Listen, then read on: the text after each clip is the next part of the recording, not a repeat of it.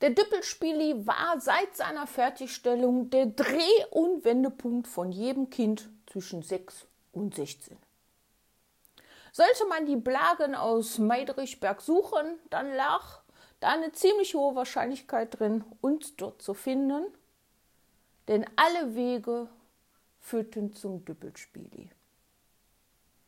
Das lag nicht nur an der tollen Schaukel und dem besten Klettergerüst der Welt, sondern auch daran, weil da einfach immer was los war.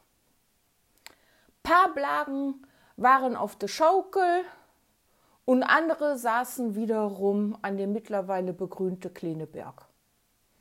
Es wurde Fangen gespielt oder man war eben nebenan auf dem Bolzplatz.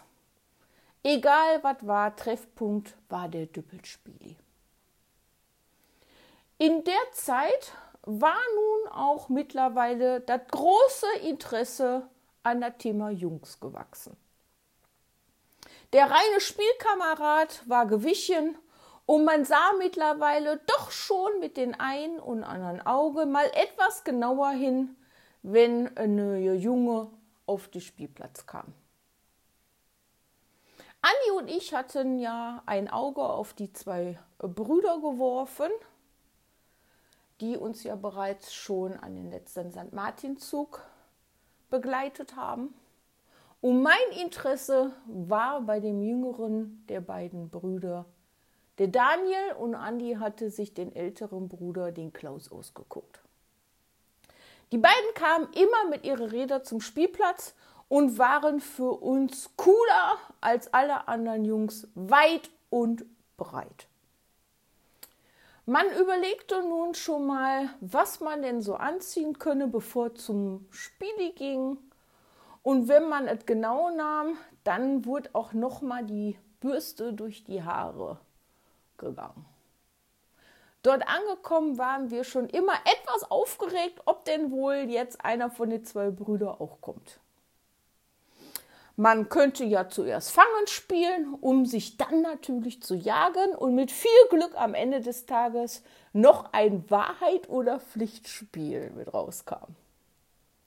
Natürlich hatten Andi und ich uns vorher immer abgesprochen, was man denn da so bei der Pflichtaufgabe erfüllen könnte, um seinem neuen Schwarm etwas näher zu kommen. Meine Aufmerksamkeit ist damals dem Daniel wohl nicht ganz so entgangen und das Interesse an meiner Person war auch geweckt. Und so kam es eines Tages, dass Daniel auf dem Spielplatz zu Anne und mir sagte, ey, was ist? Kommen da noch mit zu uns? Der Olle ist nicht da und wir können in den Partykeller meiner Eltern. Ja, das war ja mal ein Angebot, was wir uns nicht zweimal sagen lassen wollten. Klar wollten wir da mit. Ein Partykeller war eh total cool. Und dann war draußen ja auch bereits schon alles Wetter. Und was gibt es da Besseres als so ein Partykeller? Wir also mit in den Partykeller. Mm, wir können ja Verstecken im Dunkeln spielen. Kam von Daniel, nachdem er uns an der Bar im Partykeller eine echte Cola eingeschüttet hatte und er und sein Bruder sich ein Malzbier gönnten. Wir also mit den abgebrochenen Streichhölzchen ausgelost, wer zuerst suchen muss. Klaus zog das kürzere Streichholz. Licht aus und los geht's. Wir hörten, wie Klaus gegen verschiedene Möbelstücke im Dunkeln gestoßen ist und ich wusste erst gar nicht, wohin ich mich denn so schnell im Dunkeln verstecken sollte. Da nahm Daniel meine Hand und zog mich unter den Tisch. Mein kleines Herzchen schlug vor Aufregung. Daniel und ich, Händchen haltend, unter dem Tisch. Für mich sollte die Zeit stehen bleiben. So glücklich war ich. Blieb sie aber nicht. Denn schon in dem Moment hörte man Klaus rufen: Hab euch! Da packte der schon unter den Tisch und zog mich am Pulli raus Und ich stellte mich dann mit Daniel zusammen an der Bar. Immer noch war der Raum ganz dunkel, denn du musste ja noch die Andi suchen. Hänschen, piep einmal, kam von Klaus. Piep, kam aus irgendeiner Ecke. Und es dauerte nicht lang, da klickte schon der Lichtschalter im Keller an und das Discolicht leuchtete in allen Farben der Keller wieder aus. Wir setzten uns alle auf die Barhocker und tranken unser Getränk aus, als Daniel mir ein Bierdeckel über die Theke schob. Ich guckte auf den Bierdeckel und darauf war mit Kugelschreiber geschrieben: Willst du mit mir gehen? Ja, nein, vielleicht. Kreuz an. Ich schaute auf den Bierdeckel und Daniel tat so, als wäre er irgendwas unten im Kühlschrank am Suchen. Ich nahm den Bierdeckel und steckte mir den Bierdeckel in meine Hosentasche, beugte mich zu ihm hin und sagte nur leise, muss ich mir noch überlegen. Und da stupste ich die Andi schon unten am Bein an und trank schnell meine Cola aus. Ich muss jetzt aber nach Hause. Mein Vater ist da und ich muss zum Essen pünktlich zu Hause sein. Als Andi mich dabei dann nochmal mit ihren großen Augen anguckte, stupste ich die von unten nochmal an. Klar wollte die noch was beim Klaus bleiben, aber die wusste ja auch nicht, was ich denn da so in meiner Hosentasche hatte. Wir also alle aus dem Partykeller raus. Daniel brachte uns noch zu der Haustüre. Bis morgen am Spieli, kam von Daniel. Ich versuchte, so cool wie möglich zu sein. Jo, nach Mittag. Dann drehte ich mich um und versuchte nochmal so cool wie möglich mit der Andi weiterzulaufen.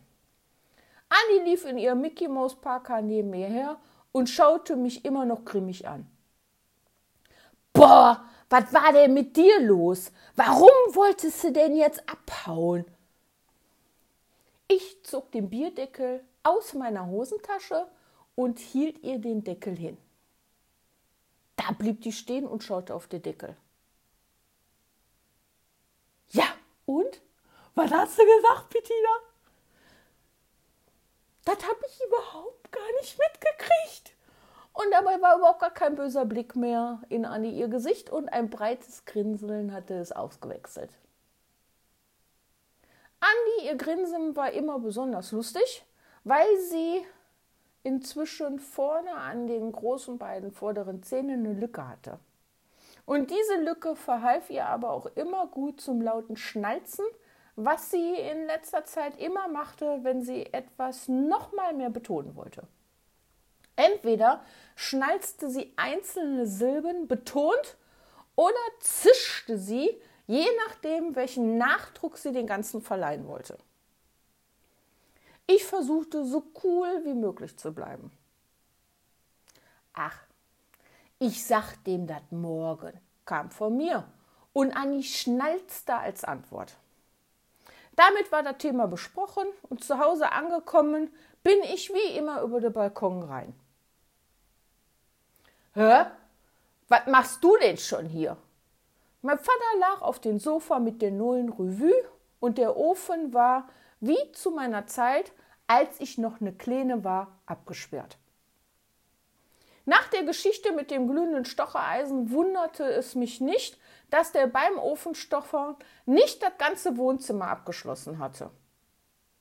Noch heute, Jahre später, kam mein Vater entweder in mein Kinderzimmer oder rief durch die ganze Bude, Jetzt kommt mir keiner in das Wohnzimmer, ich mach den Ofen.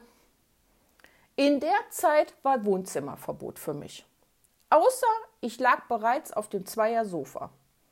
Dann musste ich da aber liegen bleiben und durfte mich nicht rühren.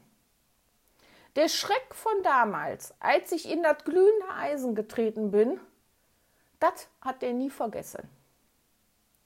Hätte der heute noch einen Ofen zum Kohlestochern, würde der mich sicherlich immer noch anrufen, nur um mir mitzuteilen, dass ich jetzt bloß nicht kommen darf, weil der Kohle gestochert hat.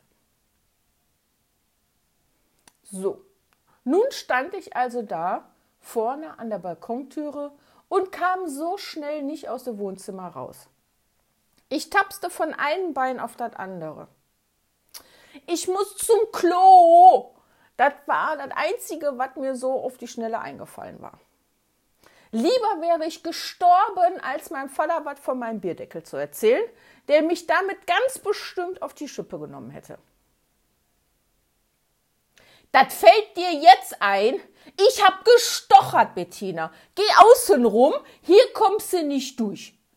Der Satz war nicht ganz beendet, als er seine neue Revue wieder hochhielt und mir von dem Titelbild eine nackige Frau in Unerbuchse und angemalten Brüsten entgegenblickte. Da hat die Mama heute Morgen wohl wieder was zu tun gehabt, als der Papa die Zeitschriften für eine Schicht mitgebracht hatte. Selber kaufen wird mein Vater die ja nie. Dafür hat er viel zu viel die Knicker in der Tasche. Aber die Kumpels von der Schicht kauften die und wenn die ganzen Kumpels die Hefte durch hatten, nahm mein Vater die immer mit nach Hause Wegen de Kreuzworträtselchen, sagte der immer. Ich also über den Balkon wieder raus, über den Hof nach vorne an die Haustüre und klingelte. Ring, ring. Kleine Pause. Und da hörte ich schon mal Vater rufen. Ingrid, mach mal auf! Das ist die Bettina, ich hab gestochert! Die Türe surrte und meine Mama stand in Küchenschürze und der HB in der Hand vor mir. Was machst du denn schon hier? Ich konnte es nicht fassen. Warum ausgerechnet heute die beiden mich so unter die Lupe nahmen? Heute denke ich mir, ja klaro, keine Laternen an und nix und ich stehe da bei denen auf der Matte, wo die sonst ihre Ruhe haben am helllichten Tag. Da kann nur was im Busch sein. Logisch waren die da misstrauisch. Boah, nix, ich muss nur aufs Klo. Dabei hatte ich schon meine Schuhe vor der Haustüre ausgezogen und drückte mich an meine Mutter vorbei Richtung Badezimmer. Tür zu und jetzt ist Ruhe. Da saß ich auf den Klodeckel, der mit dem blauen Plüsch bezogen war, passend zum Klovorleger mein geheimer Rückzugsort. Und da saß ich nun und hielt meinen Bierdeckel in der Hand. Daniel, mein erster Freund. Vor meinen geschlossenen Augen fühlte ich noch, wie er meine Hand hielt. Lass es schnell morgen werden, dann werde ich Ja sagen. Am anderen Morgen war ich schon besonders früh wach und wollte nur noch schnell zum Düppelspieli um Daniel den Bierdeckel mit den in Rot angekreuzten Ja zu überreichen. Mein Vater war auf der Schicht und meine Mutter saß in der Küche mit dem Pott Kaffee, der HB, und kritzelte wieder im Papas Zeitung rum. Ich mache mir ein Butterbrot auf der Hand, Mama. Ich muss zur Andi, ist wichtig. Kam von mir in der Hoffnung, dass sie mir das mal durchgehen lässt bis er aber um zwei zu Hause zu Mittag, ne? Dabei zog sie nochmal kräftig an ihrer HB und widmete sich wieder ihrer Lieblingsaufgabe, Papas Zeitungen anmalen. Ich schnell die Stulle gemacht und raus ab zur Andi. Als ich mir an der Haustüre schellte, guckte Andis Papa aus dem Küchenfenster. Was willst du denn jetzt schon hier, schlitzäugige Madonna? rief er aus dem Kippfenster, während er mit der Zigarre in der Hand am Fenster griff, das Fenster hielt. Oh, nee, das musste doch jetzt nicht sein, dachte ich mir. Herr Knübel, kommt die Andrea schon raus? Da hörte ich schon das Poltern auf der Holztreppe, als Andi zur Haustüre runterrannte und die aufriss. Klar komm ich! Komm rein, ich muss mich nur schnell anziehen. Ja, ich mit ihr die steile Treppe wieder nach oben in den Wohnbereich. Als sie die Küchentüre öffnete, saß ihr Vater in gewohnter Art, wie ich ihn kannte, auf dem Küchenstuhl vor dem Fenster und quarzte seine Zigarre. Das war immer der Moment, der mir besonders unangenehm war. Annis Papa mochte mich irgendwie nicht sonderlich. Äh, er war immer der Meinung, dass die Andi nur mit mir immer was anstellen würde und ein liebes Kind wie die Martina besser zu seiner Andrea passen würde. Daher gab es auch das öfteres Mal von ihm aus ein Spielverbot mit mir, an dem sich die Andi aber nie gehalten hatte. Ja, da saß ich nun am Küchentisch. Aufgeregt wie ich war, mit meinem Bierdeckel in der Hosentasche vor Andis Papa. Aug in Aug. Er paffte seine Zigarre und sein Blick bohrte sich durch mich hindurch. Kein Wort wechselte das andere und man hörte das Ticken der Küchenuhr. Tick, tack, tick, tack. Ein Atemzug und großer Kringel von Qualm wogte sich über die Küchentisch. Ein erlösendes Befällig! Mit Schnalzen durch die Zahnlücke kam, als die Küchentüre sich ruckartig öffnete. Aufgeregt sprangen wir in schnelle Schritte die Treppe runter. Na, und? Zeig mal her! Schon hatte Andi mir den Bierdeckel aus der Hand gezogen. Hast du ja angekreuzt?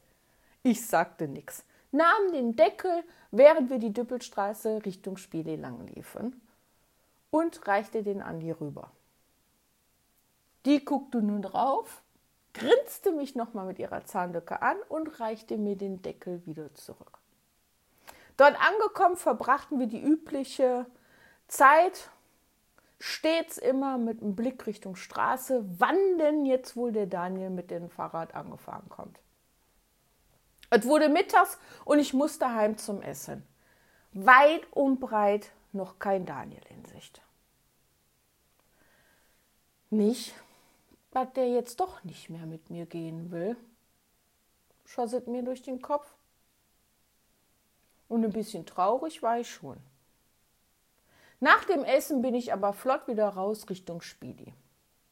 Und weil ja Samstag war, durfte ich auch was länger rausbleiben, als das bis die Laternen angingen. Ich hatte mittlerweile eine bruchsichere Quarzuhr am Handgelenk, damit ich pünktlich um 7 Uhr zu Hause bin und damit pünktlich um Viertel nach acht Schicht im Schacht ist, wenn Fernsehen kommt.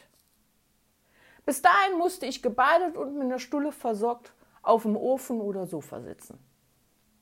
Langsam wurde dunkel. Und als ich dachte, ja, es gibt nichts mehr mit der Daniel, kam der angefahren mit seinem Bruder im Schlepptau. Wir waren gerade dabei, Fangen auf dem Klettergerüst zu spielen. Da sah ich ihn. Ich mach mit, kam von Daniel. Dann bist du auch, rief der aktuelle Fänger zu Daniel zurück. Ich war so aufgeregt und mein Herzchen bollerte total. Daniel war natürlich nur mich am Jagen. Und als er mich dann auf der Hängebrücke zu fassen kriegte, hielt er mich fest am Arm und sagte, hab ich dich. Und willst du jetzt mit mir gehen? Damit hatte ich jetzt in dem Moment gar nicht gerechnet. Dachte ich doch noch, ich könnte ihm einfach nur heimlich den Bierdeckel zurückgeben. Ich zupfte an meine Hosentasche, holte den Deckel raus, ein Blick von ihm und er strahlte mich an. Dann wisse jetzt meine Freundin. Als es Richtung 7 Uhr ging, mussten alle Blagen die Heimreise antreten.